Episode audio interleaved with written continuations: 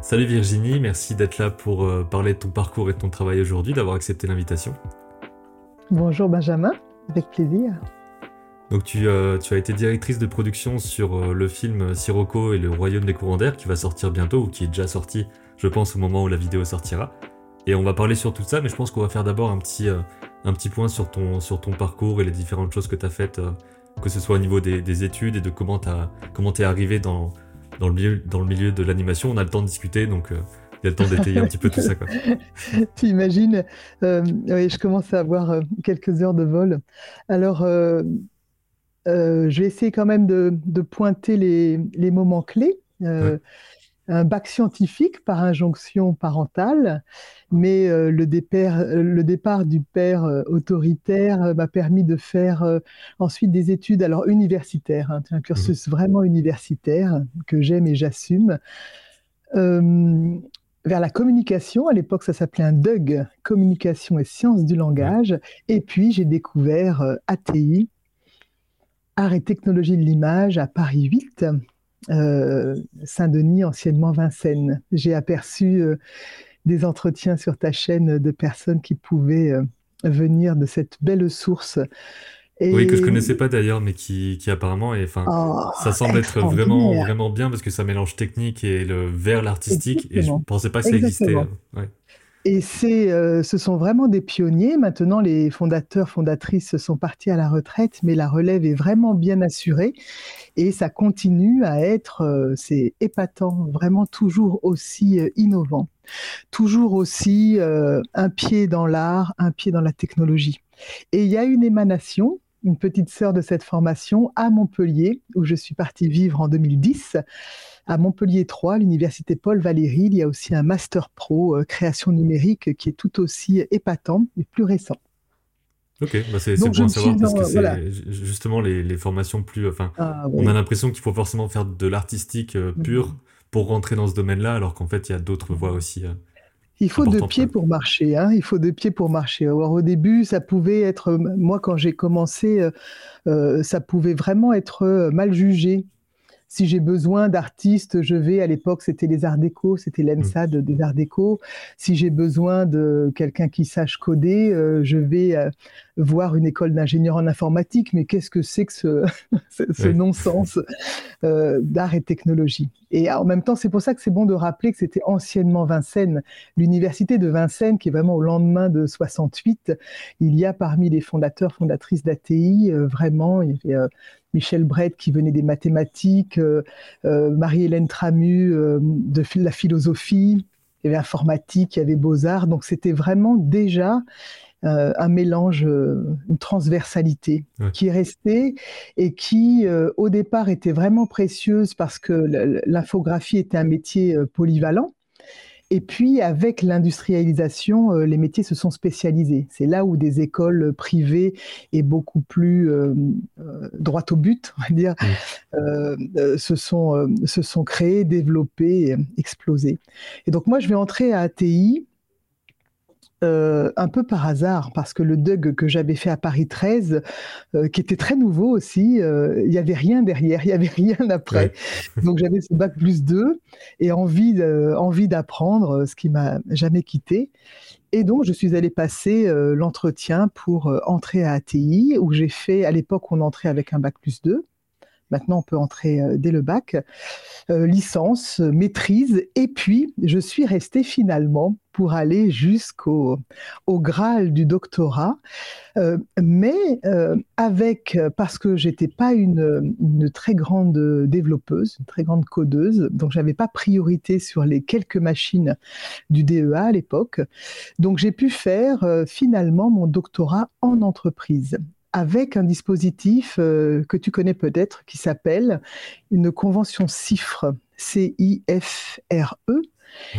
Et donc, ça, s'est beaucoup euh, développé. Moi, j'ai fait partie des premières et dans ce domaine-là aussi. Et donc, c'est un partenariat entre le laboratoire de recherche de la fac, une entreprise, un studio d'animation. Moi, c'était la société Deus, qui n'existe plus, euh, qui a fermé depuis, et puis euh, l'ANRT, l'agence de la recherche. Euh, je ne sais plus quoi. Et ce qui permet en fait de, pendant trois ans, d'avoir un CDD, ce qui est juste euh, miraculeux dans ce mmh. domaine, pour faire sa recherche tout en travaillant et donc en appliquant, euh, en ayant des cas, euh, des cas concrets. Donc ça dépend des sujets. Il y en a beaucoup et il, y en a, il y en a pas mal qui sont sortis d'ATI aussi avec des, ce genre de doctorat et qui permet aussi d'entrer dans la vie active. Et, ton, ton, doctorat, il était basé sur, sur quoi en particulier comme recherche je peux te dire le titre. c'est comme dans, on connaît la chanson, euh, Agnès Jaoui. Euh, j'ai soutenu en 1996, hein, entendons-nous. Et donc ça s'appelait, euh, ça s'appelle la synthèse d'images tridimensionnelles animées, deux points, au-delà d'une simulation réaliste. Donc tout le propos, parce que ATI, c'est sous l'égide du département aussi esthétique, art. Et donc c'était sur l'approche esthétique. Pourquoi des logiciels qui reposent entièrement sur des algorithmes euh, s'évertuent à recréer euh, euh, du réalisme. Donc avec vers du, vers du stylisé, etc. Des caméras, exactement. On a, euh, en gros, ça, ça, ça, disait que l'anime 3D, donc on est dans les années 90, hein, était vraiment coincé entre euh, le plateau de tournage où on reprenait les, principes des caméras avec les lentilles, les focales, etc., euh, les, les, lumières, spot, plan, voilà. Donc on est d'un côté comme si on avait un petit plateau virtuel et de l'autre des principes de l'animation traditionnelle avec euh, des images, des poses clés, des intervalles. Et donc finalement, cet outil qui peut être tout à fait innovant, aller se retrouver coincé entre papa et maman, euh, cinéma et animation traditionnelle. Et donc, euh, voilà. Et donc, j'avais fait quelques, euh, trois petits films très courts métrages expérimentaux qui illustraient, c'était aussi une thèse qui s'appelle mixte, quand on a une partie théorique et une partie pratique, ce qui allège le, le, document du doctorat à 300 pages. Voilà, 300 pages de rédaction. Ce qui fait déjà un peu peur, 300 euh, pages de rédaction. Mais eh bien, alors mon cher directeur de recherche Edmond Couchot, qui a disparu il y a deux ans, et il y a un très grand, euh, ça vaut le coup ça, un très grand hommage qui lui a été rendu à Paris 8, où euh, j'ai eu le plaisir de participer pour témoigner aussi de l'importance de, de, la présence de Edmond dans mon, dans mon parcours. Alors même si à la fin il m'avait dit, j'espère Virginie que tu ne veux pas t'orienter vers la recherche, c'était un peu vexant, mais j'ai compris finalement. Je suis toujours resté un pied du côté de l'université, de la recherche, et un pied dans la production, ce qui m'a permis de, ne pas devenir folle et de ne pas non plus euh, prendre la mmh. poussière. Et Edmond m'avait dit, euh, ce sont les dix premières pages. Ce sont les dix premières pages qui sont difficiles, et en effet, pour écrire les dix premières pages du mémoire, oh, ça a été vraiment laborieux. Et puis une fois ce cap passé, j'ai pris vraiment euh, grand plaisir à l'écriture et ça m'a jamais quitté non plus. Le fait d'organiser sa pensée et c'est aussi vraiment le, cadeau du doctorat de réfléchir à ce qu'on fait, de prendre du recul, d'agencer sa pensée, euh, oui, c'est la démarche de recherche et c'est comme ça que, au fil de mon parcours, j'ai toujours eu la chance d'être sur des projets finalement innovants et mhm. qui faisait euh, avancer le schmilblick de la 3D. Donc, alors, j'ai ce doctorat, j'obtiens ce doctorat avec les félicitations du jury, et finalement, sans m'en rendre compte, euh, bah, j'ai commencé à travailler. J'étais déjà, euh, j'assistais à quelques séminaires à la fac, mais j'étais déjà infographiste chez Deus, donc carrément. Et à l'époque, c'était, j'utilisais Alias, qui est mhm. l'ancêtre de Maya. Et euh, c'était l'époque où il y avait Explore, le logiciel français, qui travaillait en polygone, alors que Alias travaillait avec des NURBS. C'était vraiment voilà, le tout début des années 90. Euh, donc je vais travailler et puis parce que à la fac euh, ATI on codait et comme moi mon mon programme n'allait pas plus loin que j'avais réussi quand même à modéliser un cube en fil de fer qui tournait sur l'axe des Z. Mhm mais je n'ai jamais réussi à trianguler et à remplir les facettes. Donc, je me suis résignée à, euh, à utiliser le logiciel de Michel Brett qui s'appelle Aniflow. Et donc, en sortant de là, je découvre Alias avec une interface, avec des NURBS, néanmoins, qui générait un code et on travaillait sous VI à ATI à l'époque. Et, et, ce code est en langage C. Et ce code qu'il générait permettait, c'est ce qui m'a permis dans mon premier film, de faire clignoter une lumière, alors qu'à l'époque, dans le logiciel, c'était impossible à faire. Donc d'aller récupérer un pseudo-code et de mmh. pouvoir mettre une variable et la, et la faire varier. Donc je me retrouve finalement infographiste. Et euh, je, vais, euh, je vais finalement euh, changer de boutique et l'événement important suivant, ça va être de euh, m'embarquer dans l'aventure euh, Kaena la prophétie, le premier long métrage 3D français, euh, co-réalisé par Chris Delaporte et Pascal Pinon et produit développé, produit, porté pendant des années par Shaman, Denis Friedman. Et à quelques mois de la livraison, finalement, Shaman, le, studio ferme, et c'est Xilam, qui va racheter euh, le film, l'équipe, et on va terminer, euh, et le film sortira euh, sous, le, sous la, bannière de Xilam. Et je me suis embarquée normalement pour un an.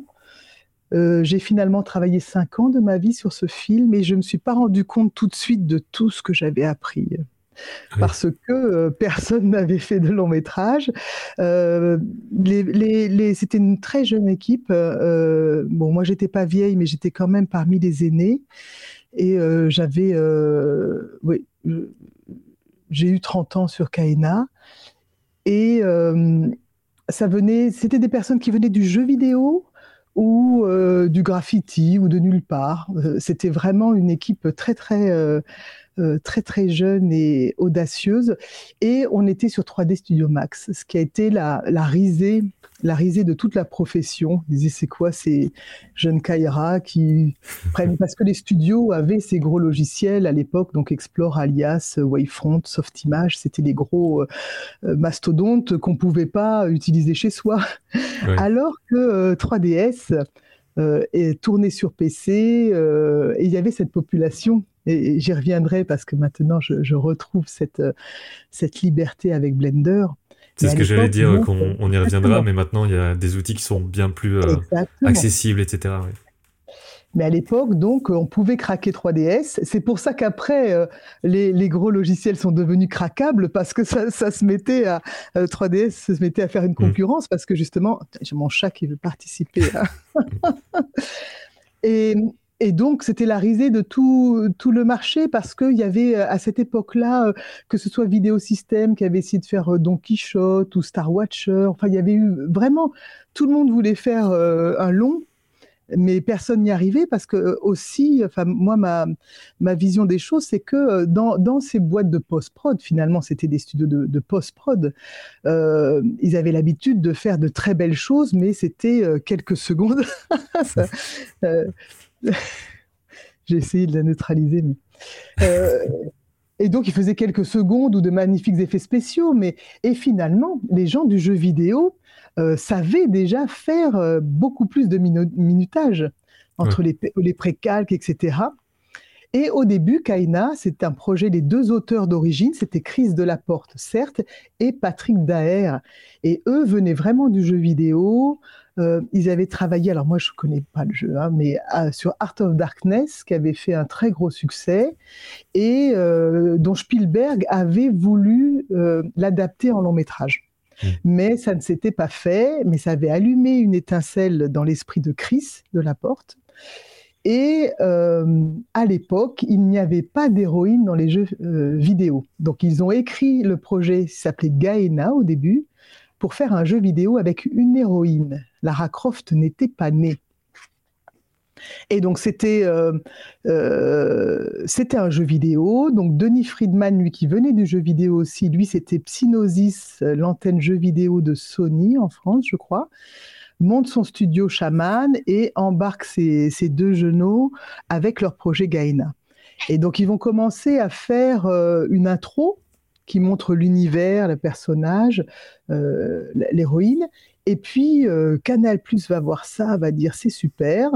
donc c'est passé par la forme, moi j'étais pas encore, ça passait par la forme d'un spécial télé. Et finalement, en voyant la qualité de l'univers, tout ça, Studio Canal a dit nous, on est partant pour un long métrage. Donc les choses se sont faites un petit peu à l'envers. Il n'y avait pas de scénario de long il y avait plutôt un univers, des peuples, une, je ne sais pas si tu l'as vu ce film, mais une quête.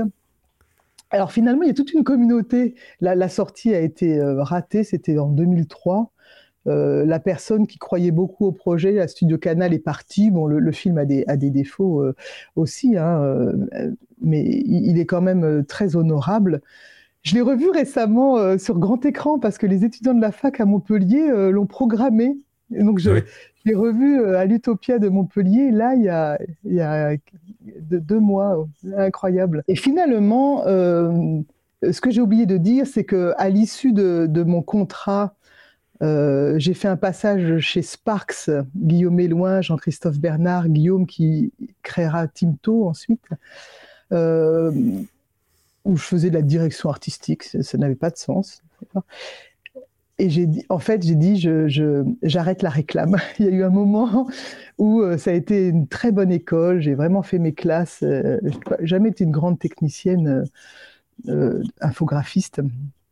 Et les, les, réunions du vendredi soir à 25 pour choisir la couleur de la tâche pour le prochain chat méga perle, bien un moment, c'est d'une absurdité la ménagère de moins de 50 ans. Euh, donc j'avais dit voilà j'arrête j'arrête la réclame et c'est à ce moment-là que euh, bah, finalement je vais me spécialiser sans le savoir encore dans le long métrage d'animation. Mais comme c'était le premier Kaina.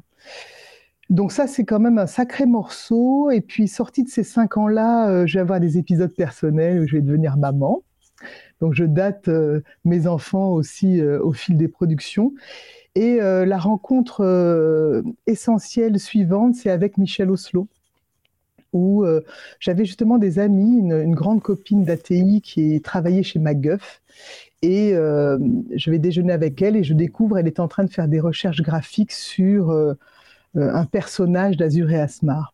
Et donc, je vais rejoindre MacGuff pour contribuer à leur premier long métrage d'animation et aussi euh, avec Michel Oslo, donc le papa de Kirikou, mais qui découvre euh, la 3D. Et son équipe aussi, ses deux bras droits, Anis Keller et Eric Serre, venaient vraiment de, de l'animation 2D, notamment Kirikou et la sorcière. Et donc, et aussi la production, Michel va passer, va quitter Didier Brunner, les armateurs, Kirikou, pour rencontrer euh, Christophe Rossignon, Eve Machuel, Nord-Ouest Productions. Nord-Ouest qui s'est illustré, Christophe Rossignon, euh, il avait découvert euh, Vincent Kazovitz quand il faisait du court métrage. Donc, il ne produisait pas du tout d'animation. Et moi, j'ai adoré aussi travailler avec une production de, de prise de vue réelle où euh, euh, le scénario est essentiel, euh, les gens et ils ont des vrais imprévus sur les tournages. Quand nous on a des machines alignées, on, on est censé pouvoir quand même anticiper les choses. On n'a pas la météo, on n'a pas euh, Gérard Depardieu qui se casse une jambe en faisant de la moto. On est censé quand même maîtriser les choses. Et c'est à ce moment-là que finalement je change de casquette. C'est pareil, ça, se fait un peu euh, de manière organique. Je vais m'improviser directrice de production à partir d'Azur et Asmar. Mais finalement, euh, bon, moi, je, ne dessine pas du tout comme euh, Eric euh, Serre ou Michel Oslo, mais j'ai toujours, voilà, je continue à contribuer à ce que le film soit le plus beau possible. Et, j'en parlerai un petit peu plus de, du dernier métier. Je, suis encore avec ce, cette casquette-là. Et donc, ça va être vraiment une production idyllique, Azur et Asmar, très très préparé de la part de Michel, mais préparé comme si ça allait être un film 2D. Donc moi je découvre des layouts, donc la préparation des plans sur des feuilles A3 bien dessinées, on sait quelle personne. donc tellement bien préparé. Et donc moi je vais mouliner tout ça pour le faire entrer dans euh, euh, dans notre outil 3D. Euh, mais ce qui est idéal aussi pour Michel, c'est que toute l'équipe va être assemblée à un endroit c'est important pour la suite, tout le monde à l'époque chez MacGuff, donc un étage du parking près de la Tour Eiffel, et on va tous ensemble travailler pendant un an et demi. Alors pas toute l'équipe, mais on va dire 70 personnes sur l'image, 70, 75, pas tout ensemble, mais en moyenne une cinquantaine de personnes qui travaillent ensemble.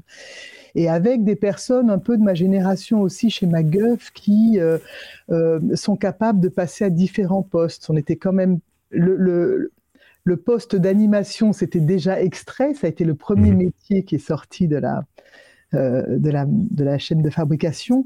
Néanmoins, il y avait des personnes qui savaient modéliser, qui faisaient euh, les textures euh, et qui pouvaient aussi travailler sur la lumière. Donc on avait des personnes, des membres de l'équipe comme ça. Donc ça commençait à se spécialiser vu que c'était aussi le, l'animation de toute façon, oui, oui, l'animation et puis surtout avec Michel Oslo, ça a été rapidement.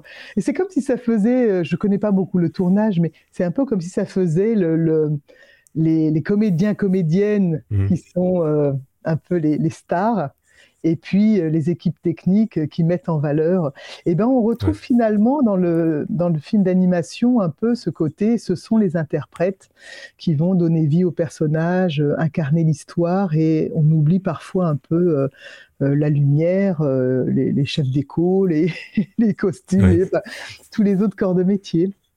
Mais c'était, mais, mais c'est quand même une petite équipe, 50, et, le fait que des personnes puissent rester plus longtemps sur le film parce qu'ils vont occuper différentes euh, euh, missions, ils, vont remplir différentes missions, et puis ils vont d'autant plus connaître les personnages, euh, l'histoire, et, donc on fait du meilleur travail quand on n'est pas un ouvrier spécialisé qui mmh. s'occupe des cheveux bouclés dans les scènes de pluie.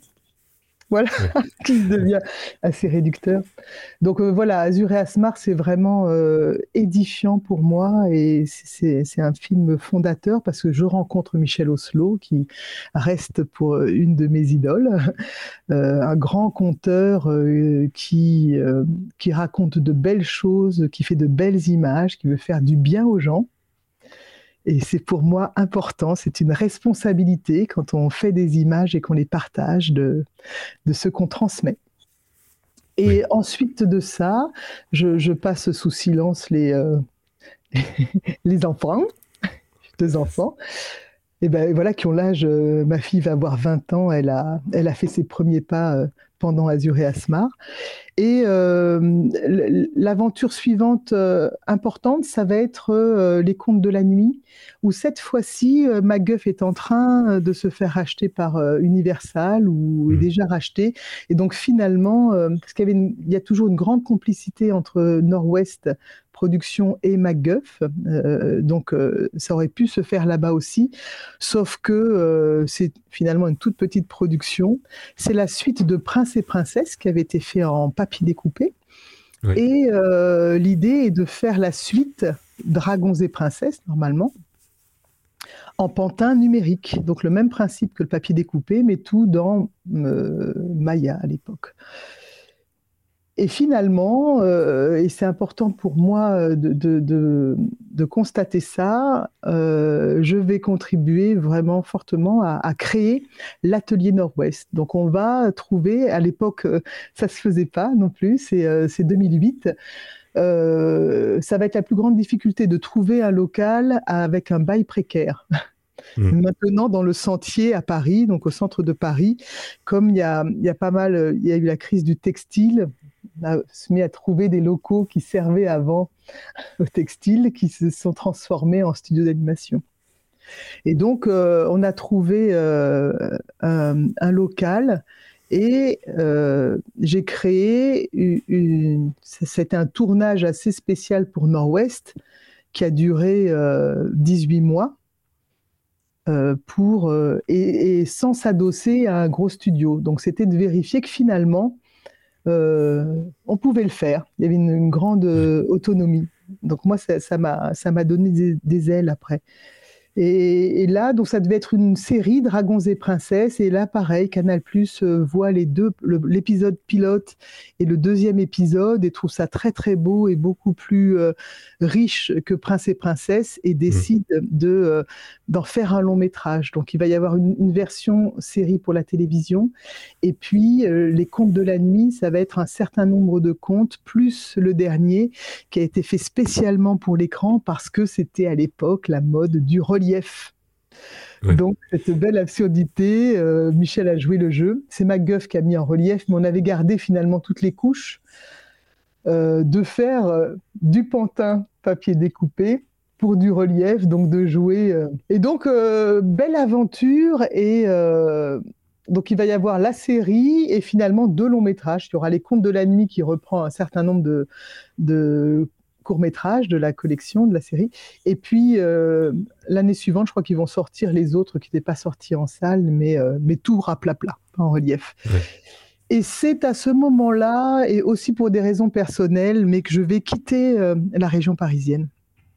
Parce que ça continue la machine mmh. continue à, s'emballer, l'industrialisation. Moi, j'ai des, oh, je, je, je, parle, je parle franc, hein, je parle franchement. J'ai des, des, amis qui sont toujours séquestrés dans le parking. et euh, moi, voilà, ce, ce, type de production euh, ne me convient pas. Euh, je veux pas de ça et, et, cette production, ce type de production ne veut pas de moi. Mais tout s'est mis à, à, s'emballer, à grossir, des, des, grosses productions. Donc moi, vraiment, je suis partie de Paris l'été 2010 en euh, en me disant que j'allais peut-être changer complètement de voie ou bien euh, faire un peu une, pré-retraite euh, dans une école, parce qu'il y en a plusieurs dans le sud, j'étais entre Arles, Montpellier. Hmm. Et puis, finalement, une fois arrivé à Montpellier, j'avais déjà une bonne vingtaine d'années d'expérience et euh, un esprit, on va dire, de recherche ou de critique euh, constructive.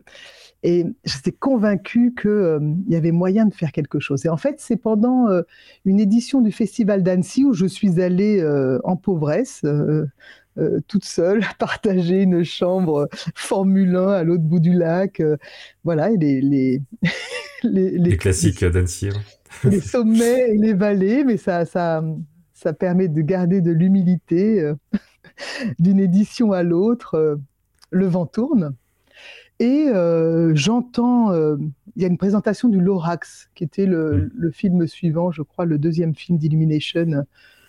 Et j'entends Jacques Blade aux côtés de, tout le staff Universal sur la scène de, de bons lieux, expliquer combien euh, les Américains leur avaient appris à travailler, que ce serait bien que les Français se rappellent un peu de l'importance de l'audience. Et, et je suis mais malade.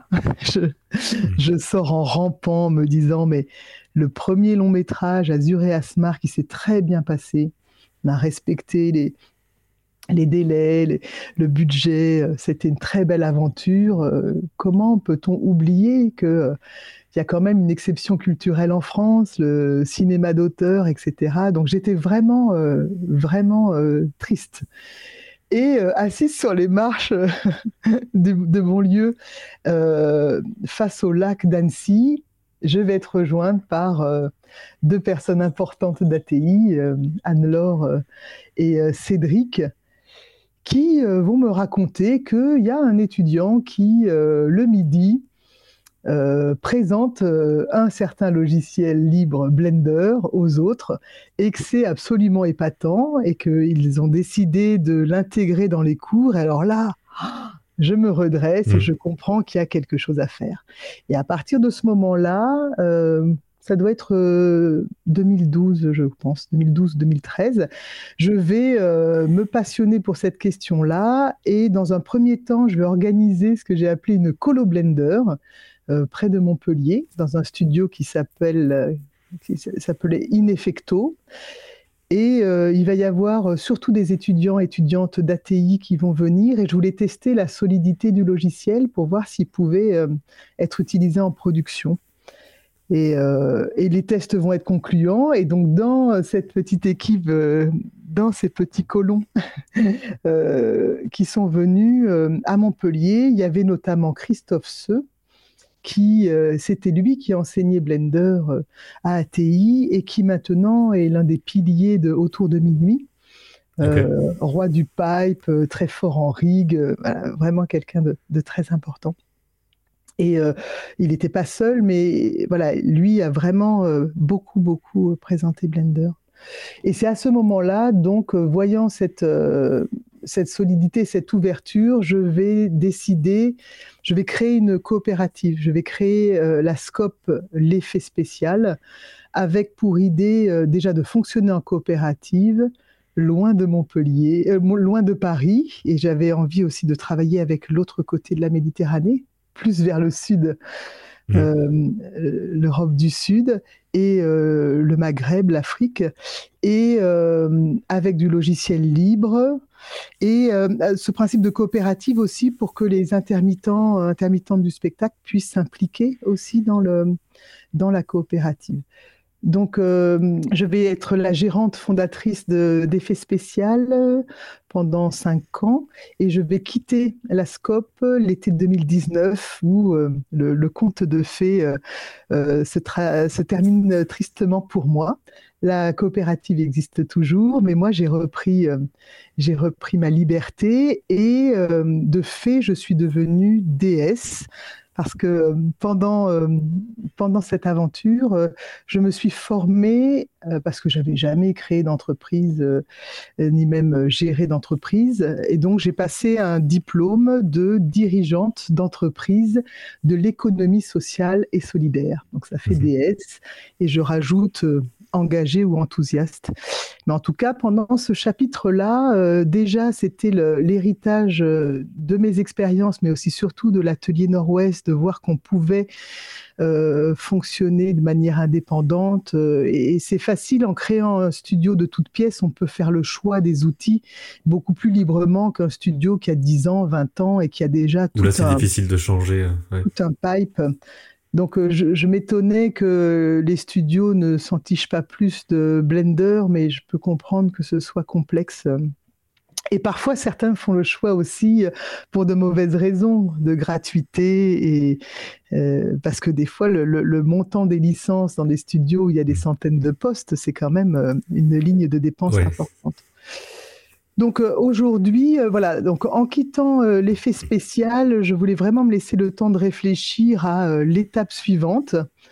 parce que j'étais vraiment allée tordre le cou à pas mal de monstres, notamment sur l'aspect financier, et j'ai eu des partenaires financiers extraordinaires qui ont vraiment compris le projet d'effet spécial et qui étaient assez audacieux. et, et donc ça m'a réconcilié avec tout ça, mais j'étais quand même bien blessée sur euh, euh, tout, j'ai un côté idéaliste qui peut être parfois même naïf. Donc j'avais besoin de réfléchir et finalement, on m'a proposé de travailler, donc avant que ça devienne la mode du télétravail, fin 2019, j'ai été contactée par des productrices de documentaires euh, parisiennes qui m'ont même pas demandé où j'étais. Euh, c'était évident d'être à Paris. Et donc, je, vais reprendre finalement. Euh, je vais reprendre ma casquette de directrice de production intermittente parce qu'on va me proposer comme ça des beaux projets. Donc, je vais travailler sur la série pour Arte Chercher la femme, écrite par mmh. Julie Gavras. Euh, et ces productrices n'avaient jamais produit d'animation, donc elles appelaient un peu au secours et on leur avait glissé mon nom. Donc ça a été une, superbe aventure avec de la stop-mo, du motion design, des gens très chouettes. Donc à nouveau, j'étais embarquée sur un projet tellement plus simple d'être sur un projet avec une équipe que de gérer une entreprise coopérative euh, démocratique à la gouvernance partagée et blablabla.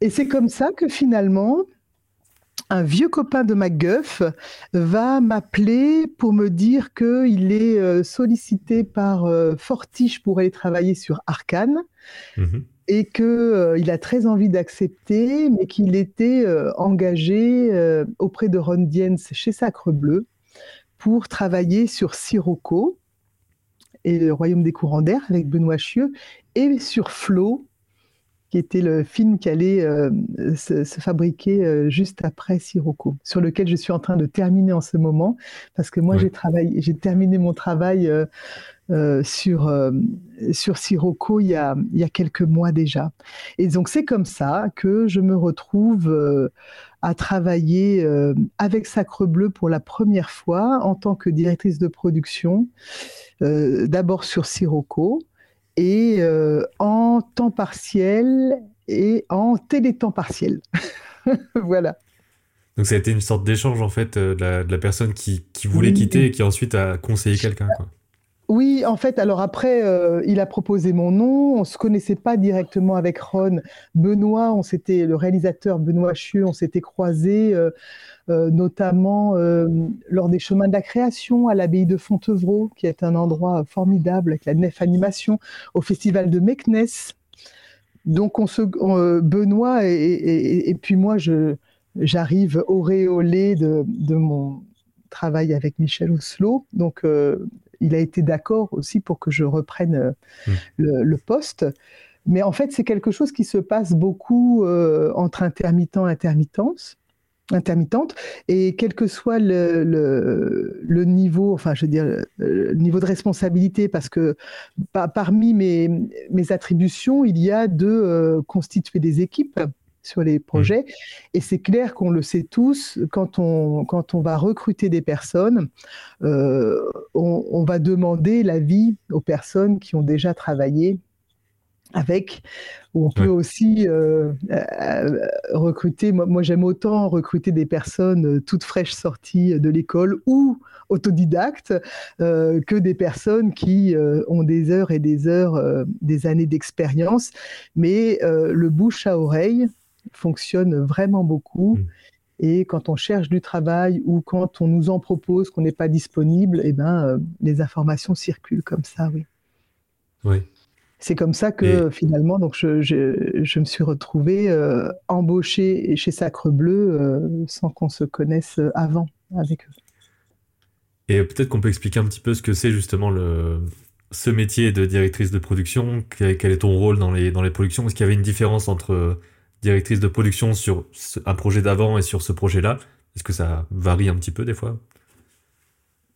Oui, la définition du rôle de directrice de production ou directeur de production, ça va vraiment varier euh, selon les personnes, selon les films, mais en règle générale, euh, il va y avoir le travail des producteurs, productrices, délégués euh, et, et, exécutifs qui sont de rassembler l'argent, trouver les mmh. financements.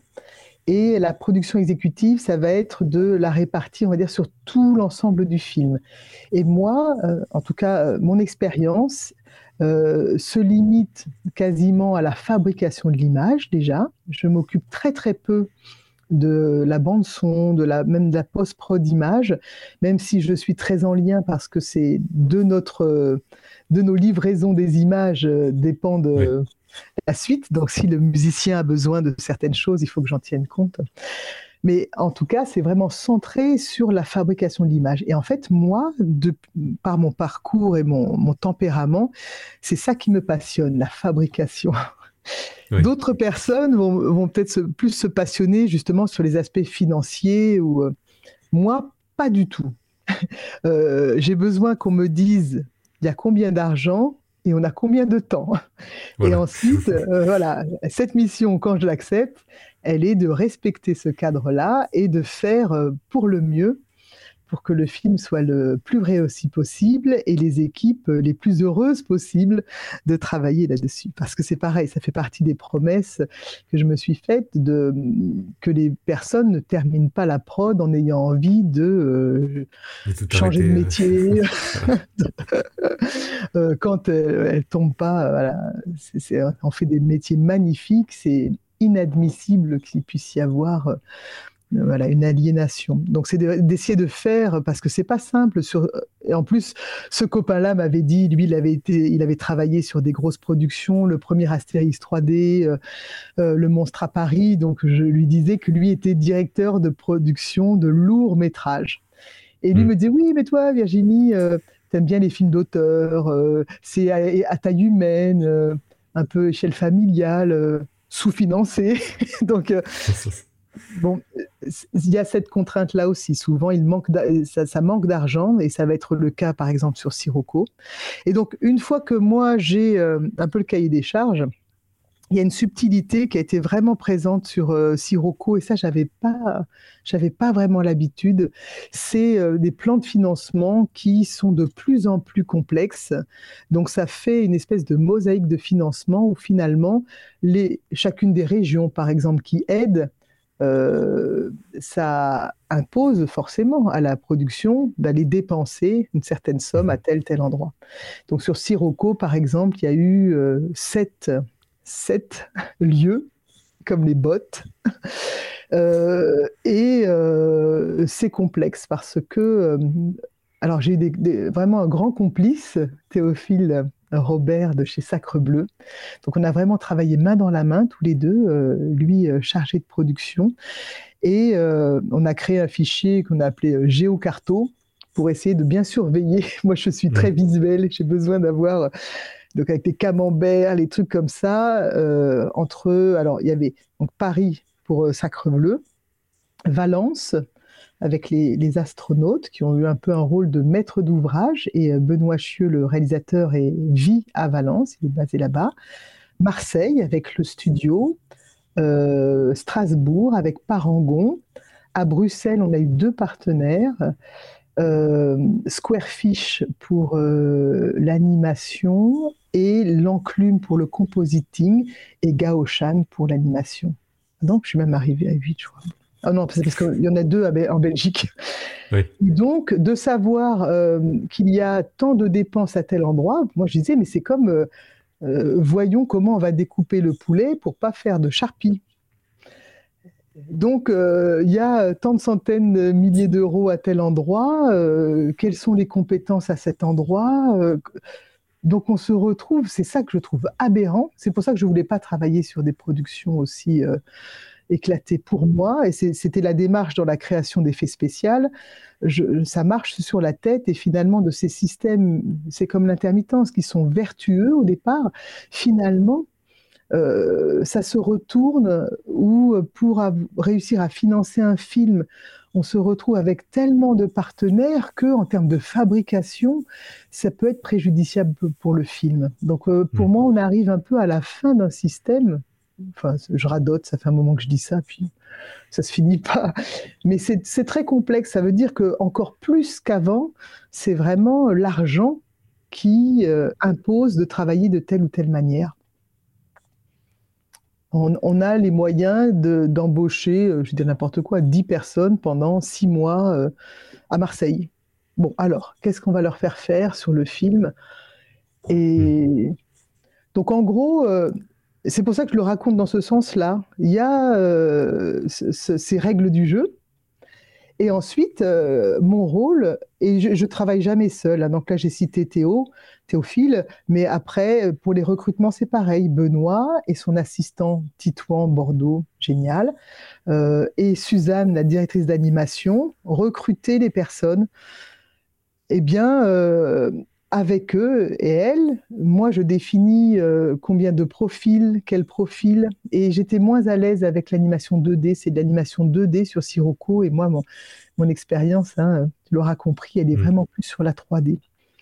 Mais j'apprends sur chaque projet, et puis c'est pour ça que de toute façon, euh, même euh, parfois la, direction la directrice de production, ou à la direction de production, on peut travailler dès le devis, mais c'est vrai que c'était Nicolas, le copain, qui m'a repassé le, le bébé qui avait travaillé là-dessus. Mais parfois, on peut euh, bosser dès le chiffrage du film.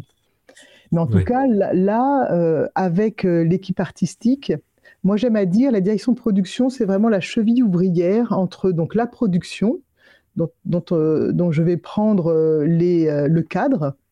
On a combien de temps et, et combien d'argent pour, pour fabriquer ce film? Donc avec la production, la réalisation, donc c'était poste artistique euh, euh, réal, assistant réal, directrice euh, d'animation, mais chef d'éco, direction artistique. Enfin, ces postes-là, c'est l'esthétique du film. Et puis la fabrication. Donc, ça va être les équipes qui, euh, concrètement, les équipes techniques euh, qui fabriquent. Donc, c'est les infographistes, les graphistes euh, ou les artistes, enfin, non, je vais dire graphistes plutôt, et aussi les équipes techniques qui font les tuyaux et, et les, les livraisons, les, les vérifications, ces choses-là. Et donc moi, ce que j'aime, c'est que finalement, du début, du premier au dernier jour, d'encadrer les équipes et de faire en sorte qu'on soit bien tous en train de fabriquer le même film et euh, qu'on parle le même langage, qu'on se respecte les uns les autres. Il n'y a pas de hiérarchie. Euh, il n'y a pas de plus important parce que je m'occupe d'argent ou plus important parce que je m'occupe d'artistique, etc. Et et que ce soit vraiment voilà un travail de, collaboration où tout le monde, tout le monde, tout le monde, y compris euh, producteurs, réalisateurs, se met au service du film mhm. dans le cadre. Euh, donc voilà, je mets de l'huile. Et, là où c'est où c'est complexe, c'est voilà quand on a euh, on a fait beaucoup beaucoup de visio parce que moi, c'est vrai que le, bonheur d'être sur Azure et Asmar ou les contes de la nuit ou ah, on est tous dans le même bateau et puis je peux faire euh, l'horoscope, la météo le matin, euh, les anniversaires euh, à la pause mmh. goûter. Bah, il n'y a pas ça.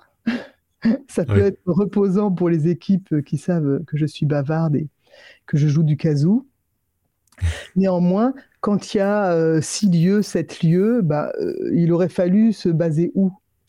Oui, c'est ça. Dans tous les cas, on n'est pas, on, n'est pas au même endroit. On a des vidéos voilà, régulièrement. C'est vrai que c'est de plus en plus le cas euh, là-dessus, parce que par exemple, il y a une, une vidéo que j'ai tournée qui va sortir bientôt là avec, euh, avec euh, Jérémy Perrin et, et, Anne Galvez qui sont sur Mars, sur Mars Express. Et il y a aussi ce truc de, de production un peu éclaté à différents endroits. Et donc on a parlé un petit peu de ce truc-là, là, justement de comment superviser sans être au même endroit avec aussi Gaoshan à la Réunion, etc. Et je sais pas s'ils avaient d'autres pays, je crois que c'était uniquement la France, mais c'était quand même quatre ou cinq endroits différents. Et à chaque fois, il faut un superviseur, une superviseuse, en tout cas quelqu'un qui dirige un petit peu là-bas, pour ensuite aller vers la supervision principale. Enfin, il y a tout un, un truc de, de, logistique en fait qui est bah pas facile. Ça multiplie, comme tu dis, ça multiplie euh, les postes de supervision, direction technique. Euh, il faut avoir des, des personnes qui euh, accompagnent les équipes à chaque endroit, tout à fait. Et ben, je sais que Michel Oslo, quand il est, euh, on a démarré sur Azure et Asmar, il était heureux, heureux comme tout parce que il terminait le deuxième Kirikou. Alors chaque fois il disait, euh, je suis absent mais parce que je vais chercher de l'argent pour Azure et Asmar. Et, euh, et sur le premier, sur Kirikou et la sorcière et sur Kirikou, je crois que c'était les bêtes sauvages, le deuxième. ça a été fabriqué dans plusieurs endroits, mais pas du tout avec les outils qu'on a aujourd'hui. Mm. et avec des difficultés de langue. Sur Kaina, il y avait 30% euh, de l'animation qui avait été euh, fabriquée à Montréal. Donc quand il y a en plus du décalage horaire, mm. ou euh, Michel me racontait, je ne sais plus si c'était en Roumanie ou, mais des fois c'est en Asie, en Europe de l'Est, quand tu as aussi le décalage de la langue, pour être bien sûr d'être compris. Euh, et Michel me racontait, c'est une horreur. Il dit si je valide pas, ils sont pas payés. Donc, donc ça peut. Là, franchement, sur Sirikou, on n'était que entre francophones, un décalage de trois heures avec la réunion avec Gaoshan. Et puis moi, Arnaud, je le connais depuis très très longtemps. Euh, puis, mmh. Avant ATI aussi, né de la, même génération, des crinières blanches. Donc, euh, il, y a, une vidéo d'ailleurs avec lui euh, où il parle de la création de Gaoshan, etc. Oui, j'ai commencé à regarder, j'ai commencé à picorer euh, sur ta chaîne. Et je trouve ça formidable de, de, de me faire parler, de, de, de, mettre la lumière sur des métiers. J'ai regardé la personne assistante réelle sur une série, mhm. des métiers. Et je trouve ça bien parce que les, les jeunes, j'intervenais à la fac ou dans différents endroits, connaissent que les métiers phares et, ne euh, savent pas forcément ce qui se cache derrière d'autres. Et qu'il y a peut-être une place, euh, une place dispo pour quelque chose qui leur plaît plus en fait euh, dans, dans, ces métiers. Oui, parce que parfois dans les, les promos d'étudiants, il y en a qui sont plus à l'aise pour organiser le planning, mm. pour donc il y en a qui ont des comme ça des, des affinités. Donc voilà, finalement, alors en même temps, là, moi je termine, j'ai travaillé pendant deux ans sur Sirocco. Et puis j'ai enchaîné avec Flo, qui sortira l'année prochaine. Et, euh, à la fin, là, je me disais, bon, quand même, les visios, c'est quand même moins sympa même si je mm. peux rester à moitié en pyjama. Mais, quand même, moi, j'aime beaucoup le travail d'équipe. C'est vrai que après mon départ d'effet spécial, j'avais quand même envie d'aller un peu dans ma grotte et de, de laisser passer un peu de temps pour euh, recroire à nouveau euh, en l'humain. Mais là, euh, alors j'ai plein de captures de visio, plus ou moins nombreuses, avec les différentes réunions où j'ai comme ça des, des, souvenirs, mais les, les quelques fois où je suis allée, euh, par exemple, chez les astronautes, qui est une magnifique équipe euh, au sein de la cartoucherie. C'est quand même chouette de, euh, de, casser la croûte ensemble le midi, de se raconter des bêtises. Et, donc peut-être que je vais, je vais envisager de retourner dans des équipes ou avoir. Oui, puis c'est par période, j'imagine aussi, de euh, avoir un moment de pause et de recul, comme tu dis, un peu différent, et ensuite on y retourne, et puis peut-être qu'après on repart. Enfin, ça peut être un peu des cycles comme ça, quoi, dans une carrière. oui, et moi j'avais, oui, et, mais j'aime ce rythme du long métrage, en fait. Moi, je suis un peu diesel, où c'est euh, et le fait de à ce, à ce type de poste, mais bon, la réalisation pourrait me plaire aussi. Hein. En vrai, c'était ça que je voulais faire. Mmh. Et, et j'ai pensé être euh, un an assistante réelle sur Kaina, dont je vais comprendre parce que souci de légitimité, euh, moi comme je venais d'ATI, euh, euh, j'ai pas fait d'école de cinéma, tout ça, je ne sais pas. Je vais apprendre en observant tout ça et au secours, co-réalisation où déjà les deux coréas n'avaient pas forcément la même euh, vision, la même sensibilité. Donc il y avait du bras de fer à cet endroit-là, euh, bras de fer avec euh, la production, avec les, coproductions, où le coproducteur japonais refuse les dreadlocks en demandant des cheveux plus normaux. Et mmh. le fax arrive à l'époque, j'ai souvenir, c'était un fax arrive, et Chris de la Porte, il est métis antillais tu vois, des cheveux plus normaux, il voulait des cheveux lisses et pas des dreadlocks. Et quand je vois que finalement, je, comprends à ce moment-là que la réalisation, c'est se battre constamment, je dis, bon, bah, finalement... Ça n'a pas l'air facile, oui. bah, avec les années, euh, là aujourd'hui où, j'ai 30 euh, ans de plus, euh, bah, j'ai envie de retourner voir de ce côté-là. Pour ça, dépend du type de film. J'ai l'impression que plus il y a d'argent, plus c'est compliqué. c'est possible, oui. Et qui a le final cut quand on dit, tu vois, si tu as des coproducteurs importants ou tel donne tant d'argent et donc pouvoir mettre son grain de sel, euh, je, pense à nouveau qu'il y a d'autres façons. Là, euh, sur, euh, sur c'est une configuration très différente. Bon, c'est un auteur très différent. Mais après, sur Sirocco, c'est aussi. moi, j'ai vraiment aimé travailler avec Benoît, qui est un auteur, comme dans, dans, la même, dans le même esprit que Michel Oslo. Et ce que je disais pour euh, les films euh, de Michel sur lesquels j'ai travaillé, euh, Sirocco, pour moi, c'est magnifique histoire. Voilà, c'est très bien écrit. les personnages sont très beaux. Les couleurs, la direction artistique, les couleurs sont juste sublimes. Donc moi, voilà, c'est important pour moi de me mettre au service d'un projet auquel je crois et de mmh faire en sorte que il se passe le mieux possible. Et, donc là, je pense que j'ai pu ajouter euh, et de, de, mon tempérament et de mon expérience pour faire en sorte que euh, toutes ces équipes travaillent bien sur le même film euh, et les mêmes objectifs, les mêmes délais. Donc avec plein de documents partagés, avec vraiment l'aide cruciale de Théophile, on a vraiment travaillé tous les deux et avec donc des plannings partagés, avec aussi Fanny de chez les astronautes, on a parce que tu sais, il faut traduire, enfin, le budget, on le traduit vraiment, c'est des trucs d'apothicaire euh, euh, en quota d'animation. Combien, euh, par exemple, pour l'animation, mais c'est pareil pour la fabrication des décors, etc. Mais on doit tout calibrer pour faire un planning prévisionnel. Mmh. Et chaque personne doit animer tu vois, 3 secondes, 4 secondes par jour, ce qui veut dire un nombre de secondes validé. Ce qui veut dire qu'il faut avoir eu le temps de soumettre un premier jet, de corriger. Donc, on, fait des projections comme ça pour bien vérifier qu'on va réussir à fabriquer le film.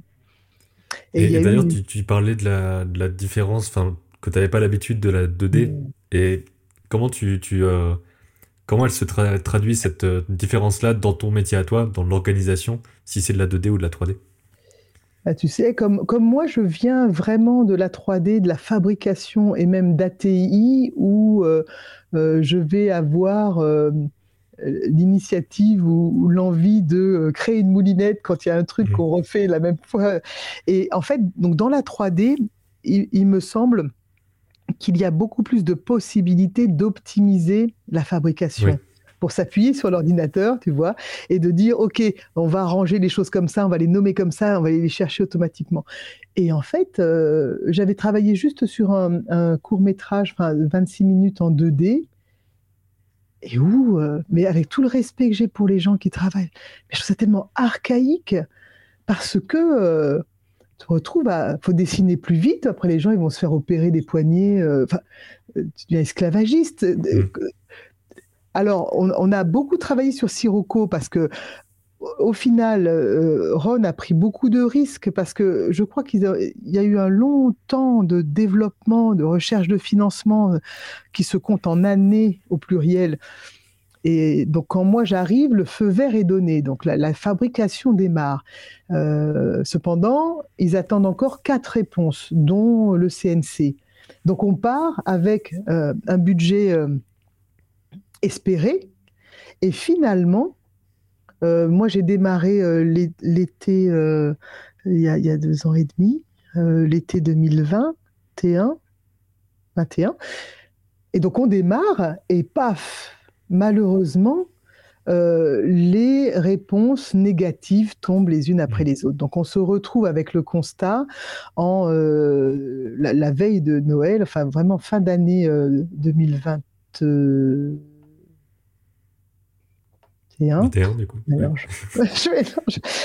Avec euh, un manque, donc grosse crise, euh, euh, gros risque pour la production, et Benoît qui, qui vraiment s'inquiète en disant Mais je ne vais pas pouvoir fabriquer le film avec si peu d'argent. Et donc, il va y avoir une, une, phase de crise là vraiment compliquée parce qu'on a démarré, on a recruté, c'est parti. Donc il va y avoir une phase euh, quand même de remontage où, Benoît va accepter, même s'il avait déjà travaillé pendant l'été à, remonter, à essayer de raccourcir au maximum. Et c'est Céline euh, Kélepikis qui a notamment monté La Tortue Rouge, qui vit à Montpellier, qui va venir passer plusieurs jours avec Benoît pour essayer de raccourcir, parce qu'on est aussi sur cette logique-là de minutes d'animation à fabriquer. Quand je dis animation, c'est l'ensemble, hein, c'est pas que l'étape d'anime. Et en même temps, sachant qu'un long plan contemplatif, euh, t'en fais une seconde, t'en fais dix secondes, ça coûte pas cher. Donc, pareil, ça va couper intelligemment pour que ça, ça puisse faire des économies. Donc, il y a eu comme ça des moments de, Ils, ont raccourci euh, un petit peu, donc sans impacter euh, l'histoire, l'image, et en même temps euh, intéressant parce que Benoît, comme il connaît beaucoup de choses, il sait fabriquer aussi. Ça peut être difficile aussi quand c'est son projet de prendre du recul. Donc ça peut être drôlement intéressant de travailler avec une monteuse. Et donc moi, tu vois, sur les différentes étapes, euh, un nouveau décor, c'est un nouveau décor. Et en plus, moi, je trouvais mm. que dans sa mise en scène, Benoît, bon, il le sait, hein, c'est pas un secret, euh, on a, euh, voilà, il y, a, des, plans qui passaient pas parce que non-respect du modèle, tu vois. Il bah, faut le dessiner. Parce qu'une mm. fois que tu as modélisé ton perso en 3D, bah, il respecte le modèle, même s'il y a des angles, parfois avec Michel, sur Azure et Asmar, Azure, on savait très bien, toutes les équipes savaient qu'il y avait un angle où il n'était pas beau. Tu vois mmh. Tu sais, Mais disons qu'il y a juste un truc à bouger, entre guillemets. Euh, Il n'y a pas besoin de refaire complètement le, dessin, c'est ça le truc. Voilà, et même si, on va, je te dis, quand il a fallu euh, passer euh, des dessins de Michel au modèle d'Azur, et eh ben, tu vois, tu tournes, tu tournes, tu tournes mm. comme ça. Ah non, là ça va pas. Alors tu bouges, ah mais là ça va plus. T'as pas un ou dans la façon de tourner la tête, ou est-ce qu'on met, est qu'on met de face ou non, etc. etc. Et le dessin, du coup, le dessin, tu redessines. Il y a, y a toujours un beau profil. Et c'est pas une, tu vois, une, justesse du tour de potier. Et donc là, euh, il y a un respect du modèle où les personnages sont réalistes. Tu vois, il y a des mains, il y a des. Euh, tu, mets la main comme ça, tu as des, raccourcis, des, perspectives. Même si elles sont fausses, n'empêche qu'il faut que ça fonctionne, il faut savoir les dessiner. Et il fait des mouvements de caméra, des angles de caméra très euh, marqués et des mouvements de caméra parfois qui rendent l'animation euh, difficile. Les personnes qui ont travaillé sur l'animation de Sirocco, c'est de la très belle animation. Ces références, voilà, euh, Miyazaki a été cité, c'est très beau. Tu as, vu, tu as vu des images, toi, du film J'ai pu le voir à Annecy, ouais. Tu as vu le film? complet, hein. ouais. C'est de la belle animation, mais c'est mhm. très exigeant. Et malheureusement, comme on, manquait d'argent, on manquait de temps aussi. Donc on est allé pour essayer d'optimiser, se dire à quel moment on fait de l'anime euh, avec un pas de deux. on fait un dessin sur deux. Mhm. Pour 24 euh, images pour une seconde au cinéma, on va faire 12 euh, dessins. C'est pas tous des, des, poses clés, mais parfois, est-ce qu'à des endroits on peut en faire un sur trois? Parce que le mouvement est rapide, etc. Donc on va aller essayer d'économiser des dessins, tu vois? Oui, tout, en gardant un, style qui, euh, qui reste, euh, qui reste bien rythmé, fluide. Et, au final, on voit pas ce qu'on premier, je trouve, en tout cas dans, dans, le film, parce que ça, ça devient juste l'identité euh, de l'animation. quoi. Ben, ça, a été vraiment ce, travail de, de, funambulisme, de réussir mmh. à avoir une grande exigence tout en ayant peu de pétrole. Et, et pareil, tu vois, chaque décor, euh, si c'est un nouveau décor, si, eh ben, il faut euh, le dessiner, le mettre en couleur. Le... Donc, il faut essayer de, de, de, trouver comment euh, rentrer, voilà, rentrer dans le cadre.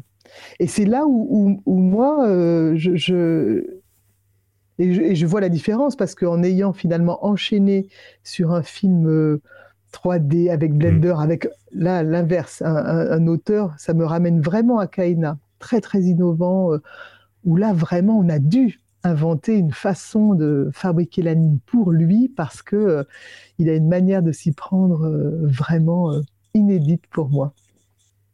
Et c'est quoi justement cette manière de, travailler? Parce que j'ai, je crois qu'il y a peut-être une, une ou deux images de, de Flo quelque part, je sais plus sur le site, mais je pense avoir déjà vu quelques, quelque choses qui sont déjà euh, montrées. Gins a fait un, work in progress à Annecy aussi. En fait, euh, euh, moi, ce qui me passionne, c'est qu'il est. c'est comme s'il avait tout son film quasiment dans une scène, tu vois? Il est vraiment. Il plonge dès le début dans le logiciel, dans la marmite, dans Blender, dans le robot mixeur. Et donc, je crois qu'il n'avait même pas de scénario, mais bon, passons. Euh, pas de storyboard. Et finalement, ce qu'il va appeler l'animatique, ce qu'on va recevoir comme un animatique, bah, c'est comme une prévise ou un layout 3D hmm. déjà, parce que lui, il crée. Donc tu vois, il va, il va fabriquer. Euh, et alors je ne sais même pas s'il passe par des étapes, euh, tu vois, des, des, cubes, des formes primitives, parce que tu as le décor et en fait, donc il y avait des, unités de décor. Je m'en suis rendu compte quand j'ai vu comment ils nommaient euh, les plans euh, en surimpression sur l'animatique, le premier qu'on a reçu. Et donc il est euh, dans la ville engloutie, je dis n'importe quoi. Donc il est dans cette unité de décor là, comme si tu étais sur un plateau, mmh. et il a plusieurs caméras dedans. Hein ok. Et il va maqueter l'action qui se passe. Et donc le nom, tu vois que tu as le nom du décor, Ensuite, tu as le nom de la caméra, tu as quelle version, et tu as le range. Je prends l'image de 512 à 728. Waouh! Oui, c'est ça, et ça passe de caméra en caméra. Ensuite, il, fait un animatique 3D directement. Et, parfois, il peut s'autoriser de regarder quand même comment ça sera avec l'autre caméra. Il vérifie mmh. dans le montage. Donc, c'est un peu comme s'il était sur un tournage direct, tu vois, ou, un tournage de cinéma, mais où il peut constamment reprendre. Donc, il, va, donc ça, c'est le principe, mais il va constamment pouvoir changer le décor, changer la lumière, et nous, notre rôle avec Sacre Bleu, ça va être de faire l'animation. Donc à nouveau, c'est mmh. l'endroit où il se sent pas assez à l'aise, et donc on va faire ça. Et au départ, il pensait réinjecter l'animation dans ses fichiers. Alors déjà, nous, on reçoit les scènes, c'est juste infernal, c'est trop lourd, euh, on n'arrive même pas à les ouvrir. Et puis on se rend compte, on pensait que le layout était déjà fait, mais on va faire un layout anime où on garde que ce qui est nécessaire et pas tout, tout le quart de régie, euh, le, pylône électrique, tout. Et finalement, donc au début, et on se rend compte qu'il a pu déplacer, faire des choses. Enfin, il a son univers. Et quand on se retrouve à l'échelle de l'animation, on ne comprend pas euh, où on se trouve. Euh. Et donc finalement, au départ, il devait réinjecter l'animation dans ses fichiers. Et il va pas faire ça, parce que c'est la première fois qu'il bosse avec des équipes euh, Gins. Il avait fait un long métrage tout seul avant. Donc moi, j'ai fait beaucoup de pédagogie avec lui, mais comme à l'époque avec Michel Oslo pour la 3D, c'est ce que j'adore. Et donc finalement, il va repartir de nos fichiers, tout légers, dans lesquels il va importer ses décors, ses lumières, euh, parce qu'on va garder sa caméra, le personnage et les zones de contact, tu vois. Et euh, sur un long métrage, en moyenne, tu as 1200 plans. Et là, euh, dans Flow, il y en a 300. Donc, des plans très longs. Je crois que le plus long fait 4 minutes et demie. Des plans font plusieurs minutes. Et euh, toujours caméra embarquée. Caméra qui bouge et embarquée. Donc un peu le contraire de Michel Oslo qui fait des caméras fixes, une mise en scène très théâtrale. Hmm. Donc, euh, on s'est retrouvé à euh, euh, créer des équipes d'animation sur des plans. Il va y avoir deux, trois, quatre, jusqu'à cinq personnes qui vont animer dans le même plan, qui peut faire trois minutes. Donc là, ah, euh, comment on organise ça, comment on répartit le travail, comment on, retrouve tous les morceaux? Et on livre ça. Et ça, moi, c'est ça, voilà, c'est ça qui me passionne. J'ai l'impression de, constamment continuer euh, mon doctorat sur des cas concrets et de films d'auteurs, d'autrices. Voilà. Oui. Donc ça, ce, film-là, il est, euh, tu disais qu'il sortait l'année prochaine, il est encore en, il est encore en Là, on est en train, de, production. On est en train de terminer l'animation, vraiment à quelques jours. L'animation se termine euh, fin de semaine prochaine. Euh, et comme il a tout prévu en temps réel, le, le, le rendu. C'est ce que j'avais demandé après. Voilà, le rendu va suivre parce que là, dès qu'on lui livre les animations, il les vérifie euh, il, a, il ajuste les lumières. Enfin, il, fait tout. Il fait tout en parallèle, tu vois, puisqu'il mhm. est déjà dans son, dans son univers. Et donc, le film devrait être terminé euh, de fabriquer cette fin d'année. Le projet de, de Ron euh, Sacre Bleu est de l'envoyer au Festival de Cannes, qui n'aime pas vraiment l'animation, mais va savoir. et donc voilà, à partir du moment où il sera envoyé à Cannes, il, sera euh, fini. Et je ne sais pas quel est le choix, la stratégie euh, des, distributeurs sur la sortie France et internationale. Donc à partir du printemps, le film existera et je ne sais pas euh, quand ils voudront le, mettre sur les écrans. Ok. Et, c'est quoi le, un peu le, l'histoire ou l'univers de, bah, ce film-là? C'est un propos qui est super aussi. Il y a la montée des eaux un rat de marée. Et donc le personnage principal au début, euh, voilà, c'est un chat qui ressemble un peu à Gins euh, euh, qui est plutôt solitaire, casanier, et qui va se retrouver embarqué dans une petite coquille de noix avec quatre autres animaux principaux. Euh, un chien, un capybara, un lémurien et un, grand oiseau euh, euh, serpentaire, tu sais, ceux qui attrapent les serpents avec leurs griffes mm. comme ça, un échassier. Et donc, ils vont se retrouver là-dedans parce que l'eau monte à une vitesse. Et c'est incroyable, il n'y a pas une ligne de dialogue. Et dès l'animatique, moi, quand j'ai regardé, il fait 80 minutes, et embarqués dans leur aventure, et ils vont voilà, essayer de s'en sortir au milieu de ce, ce, paysage. Alors, il n'y a pas une seule enfin, présence humaine. Il y a une ville, des vestiges d'une ville, c'est très très beau. Hmm. Objectivement, c'est très très beau. Et je trouve parce que moi je, garde présent, voilà, ma, ma formation euh, initiale, c'est pour moi la première fois que je vois une narration 3D. Euh, ce, film, il est vraiment la, mise en scène de Gins, elle est vraiment 3D. Oui. Tu, vois ce que je veux ça dire rend curieux. oui, oui, oui, Et euh, par rapport à, l'utilisation justement de, Blender, est-ce que les gens qui euh, viennent travailler sur le film sont déjà euh, justement des, des, habitués de ce logiciel-là? Ou alors est-ce qu'il y a aussi le côté un petit peu apprendre à l'utiliser pendant qu'on est sur la production. Parce que je sais que des fois ça peut faire un peu peut-être un peu peur ce truc-là de est-ce qu'il faut que je connaisse l'outil parfaitement avant d'entrer dans une production? Est-ce que ça va être rédhibitoire de ne pas le connaître ou des choses comme ça? Comment ça se passe là pour que les gens Alors c'est vrai que à part euh, ces deux formations, la ATI à Paris 8 et puis euh, euh, là à Montpellier 3 qui l'enseignent, il y a des écoles qui commencent à s'y mettre aussi. Hein, je crois à Avignon, l'école des nouvelles images où ça commence à venir. Mais à l'époque des faits spéciales, moi j'avais créé la caravane des faits qui était la, la branche formation avec euh, la création d'une mallette pédagogique qui mmh. permettait, avec six portables dedans, d'aller former à Blender euh, dans des entreprises, euh, dans des médiathèques. Mais c'est un, un, volet, je crois, qui n'a pas été conservé. Donc ça, c'est vraiment très important, même si le fait que ce soit un logiciel libre, qui ait une très grande communauté très réactive et beaucoup de tutos, euh, ça permet quand même de, de, s'y mettre. Et moi, j'adore ça. ça. fait apparaître des profils euh, qui sortent de nulle part ou qui ont fait d'autres choses ou qui n'ont pas les moyens de faire euh, des écoles.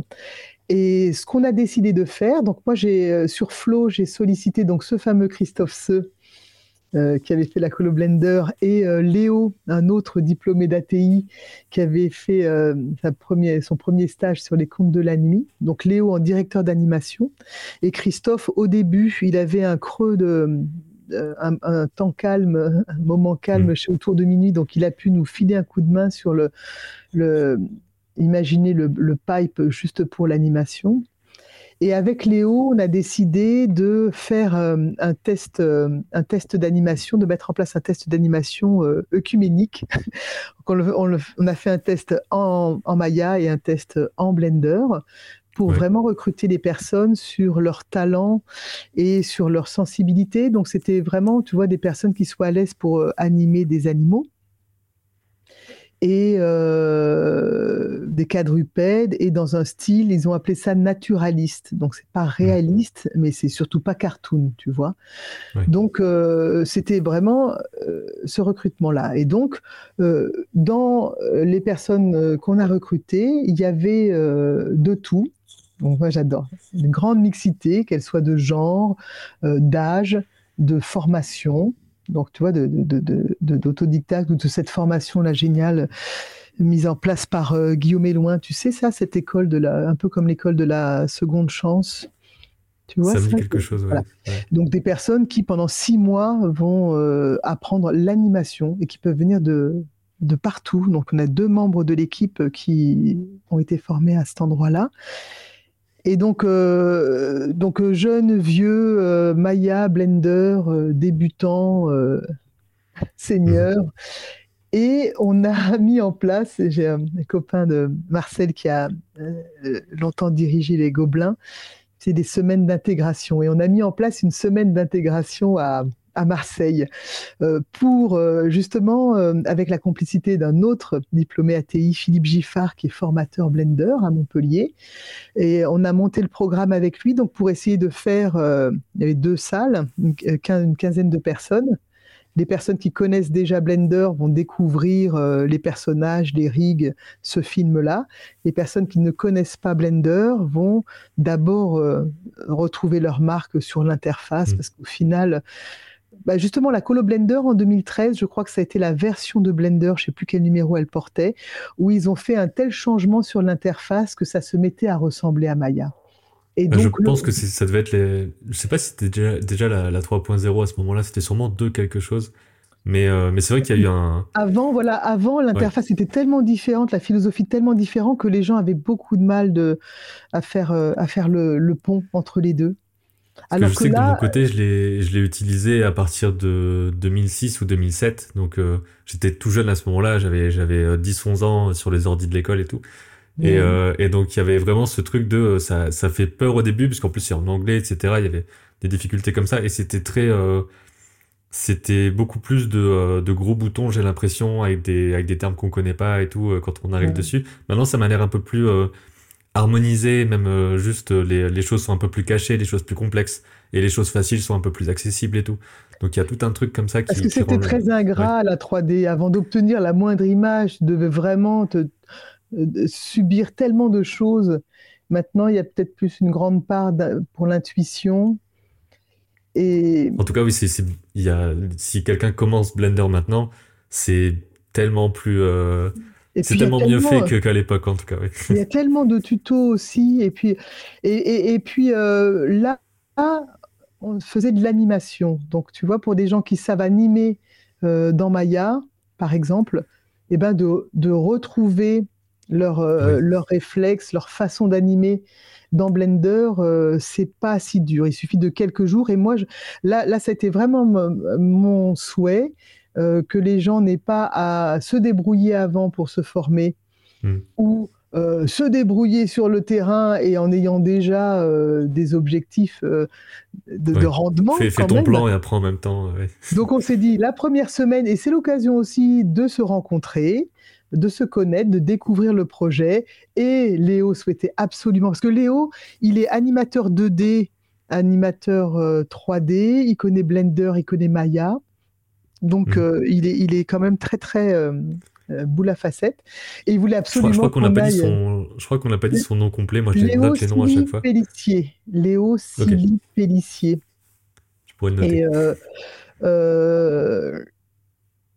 Et, et, donc, il voulait aller au, il voulait aller au, au zoo. Donc, on a fait une journée. Il est assez excentré de Marseille, le zoo. Donc, on a fait une sortie au zoo où on a pu voir euh, les lémuriens, euh, les capybaras mmh. qui dormaient tout le temps. Donc, on disait, bah, oh, qu'est-ce qu'on va animer un capybara, ça bouge pas.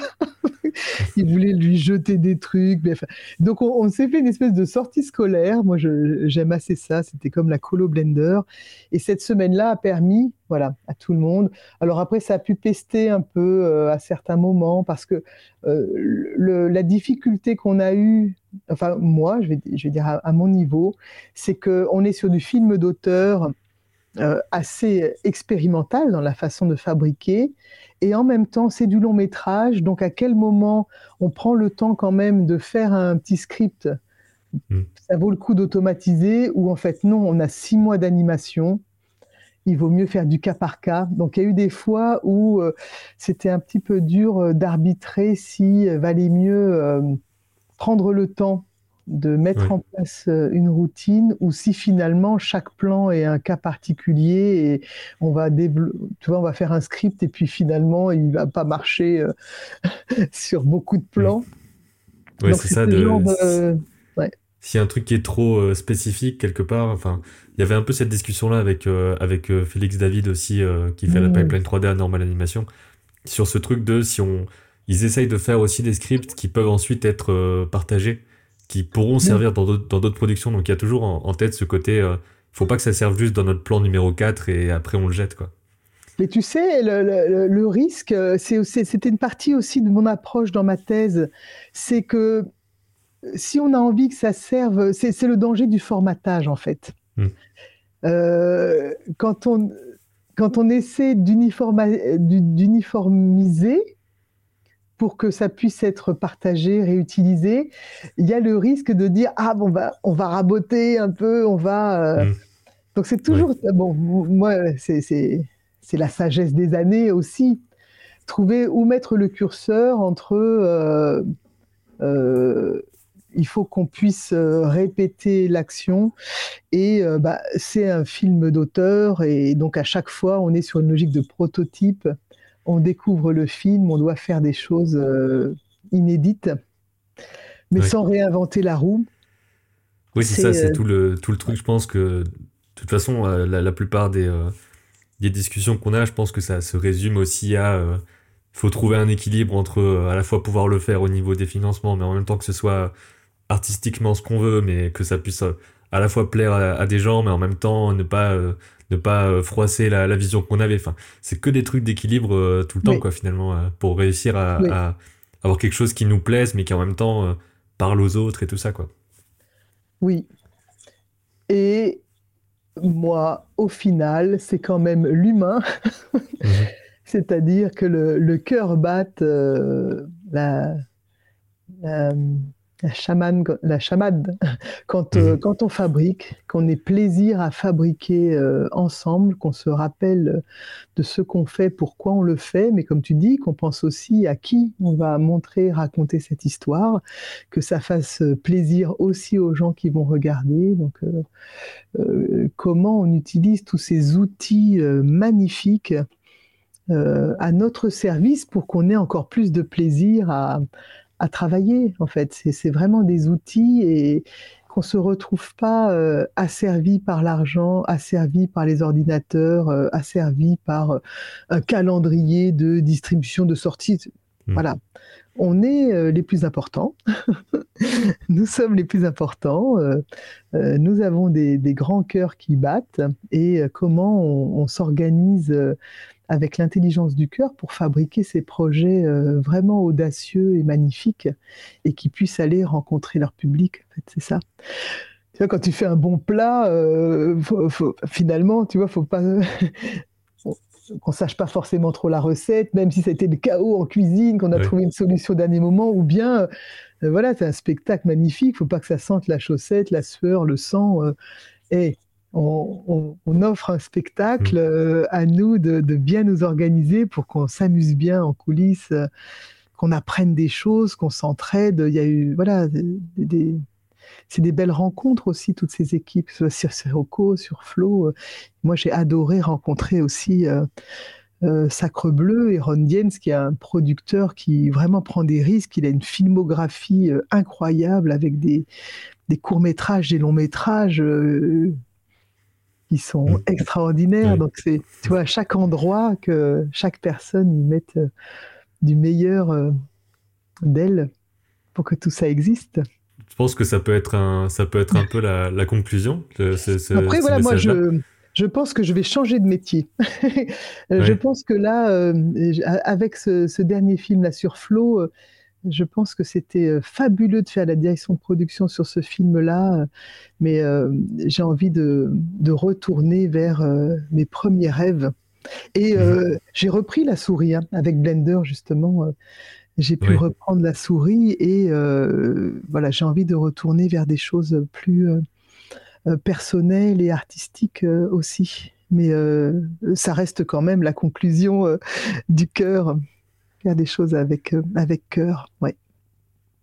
Ouais, c'est ça. Et puis si, bah, si un jour tu as, je sais pas, un projet à, à, partager ou que tu veux montrer des trucs euh, avec Blender ou quoi que tu voudrais partager aux gens, bah, c'est es bienvenu pour revenir discuter euh, avec plaisir de tout ça. Quoi. Mais c'est super. Merci beaucoup, Benjamin.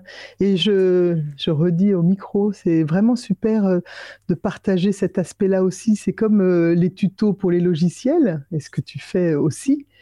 Mais de raconter aussi comment euh, des dizaines ou parfois des centaines de personnes s'organisent pour, euh, pour travailler euh, sur des projets, c'est tout aussi important aussi d'avoir conscience de ça.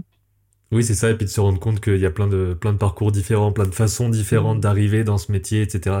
Que si on n'a pas fait une école, c'est pas forcément dramatique, et encore moins si on n'a pas fait la bonne école. Parfois, j'ai des commentaires un peu de j'ai pas été pris dans telle école, donc c'est terminé. Je lui dis, bah, non, non, pas du tout. Donc il y a plein d'autres possibilités, etc. Et de donner un petit peu le, côté euh, à la fois concret de ça se passe comme ça, et aussi l'espoir de, bah en fait c'est c'est possible, on peut même faire des choses en solo, etc. Enfin, oui, tout est faisable. J'ai vu des numéros où tu montrais comment faire son book, etc. C'est mm-hmm. vraiment, euh, faut écouter son cœur. Hein. Il n'y a pas deux parcours identiques. Et, euh, et je vais faire ma, ma, ma, vieille, ma vieille routière, mais euh, le, il y, a tellement de projets aussi, et il y a tellement de possibilités d'initier des choses à sa propre échelle par rapport à, voilà, aux années 90 euh, euh, où, tous ces outils étaient balbutiants et puis inaccessibles. Donc, il faut mmh. vraiment euh, croire, croire en ses rêves et les, et les réaliser, ça, incontestablement. C'est ça. À tout âge. Et à tout âge. Voilà.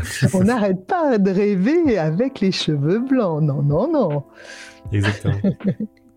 Bah, écoute, merci beaucoup d'avoir euh, partagé tout ça et puis comme je dis, au plaisir de, discuter d'autres choses euh, un jour. Ouais, merci beaucoup Benjamin.